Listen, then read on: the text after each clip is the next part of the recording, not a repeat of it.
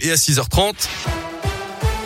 Et c'est avec Colin Cotte. Bonjour Colin. Bonjour Guillaume, bonjour à tous. À la une de l'actualité, le premier tour de l'élection présidentielle, c'est donc dimanche J-2 et depuis plusieurs semaines déjà Radio Scoop vous présente les candidats en liste pour ce scrutin, mais aussi des électeurs qui ont décidé ou non d'ailleurs d'aller voter. Parmi les portraits que vous avez déjà entendus sur notre antenne, Philippe le danseur, Sophie l'enseignante, Nasser le demandeur d'emploi, Sylvain l'infirmier. Notre dernier zoom aujourd'hui se porte sur un commerçant. Tony Perel a rencontré Marc, un quinquagénaire, patron d'un de coiffure dans la région.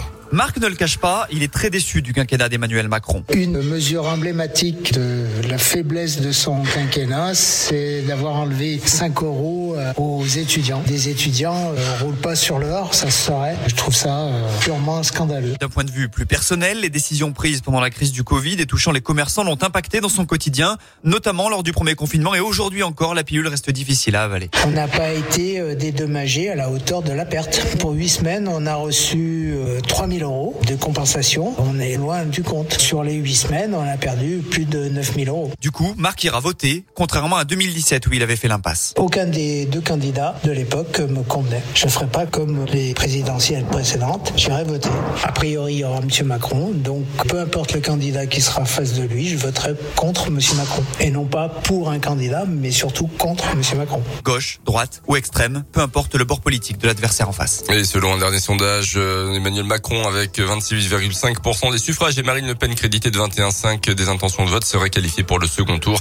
La période de réserve commence à minuit ce soir. Notez que des panneaux électoraux ont été dégradés dans le pays de Gex ces derniers jours. Des actes de malveillance qui constituent une attaque contre la démocratie.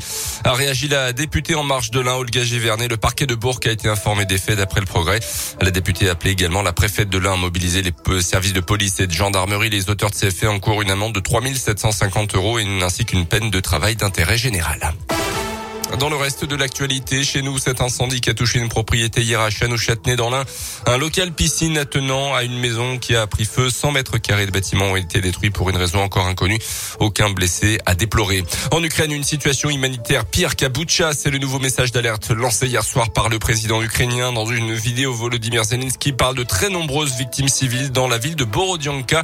Là aussi, dans la banlieue de Kiev, est libérée récemment par l'armée russe. Le bilan est bien plus horrible là-bas, a indiqué le Le rugby, match nul 10 partout d'Oyonnax en Pro D2 sur le terrain de Béziers. Hier soir, les hommes de Joël Apt restent deuxième au classement dans le viseur du troisième Bayonne qui reçoit l'US Bressan ce soir à 19h30. En foot, match nul, un but partout de l'OL sur le terrain des Anglais de West Ham. Hier soir, quart de finale allée de la Ligue Europa. C'est Tanguy Ndombele qui a marqué pour les Lyonnais qui n'ont pas su faire la différence en supériorité numérique pendant 45 minutes.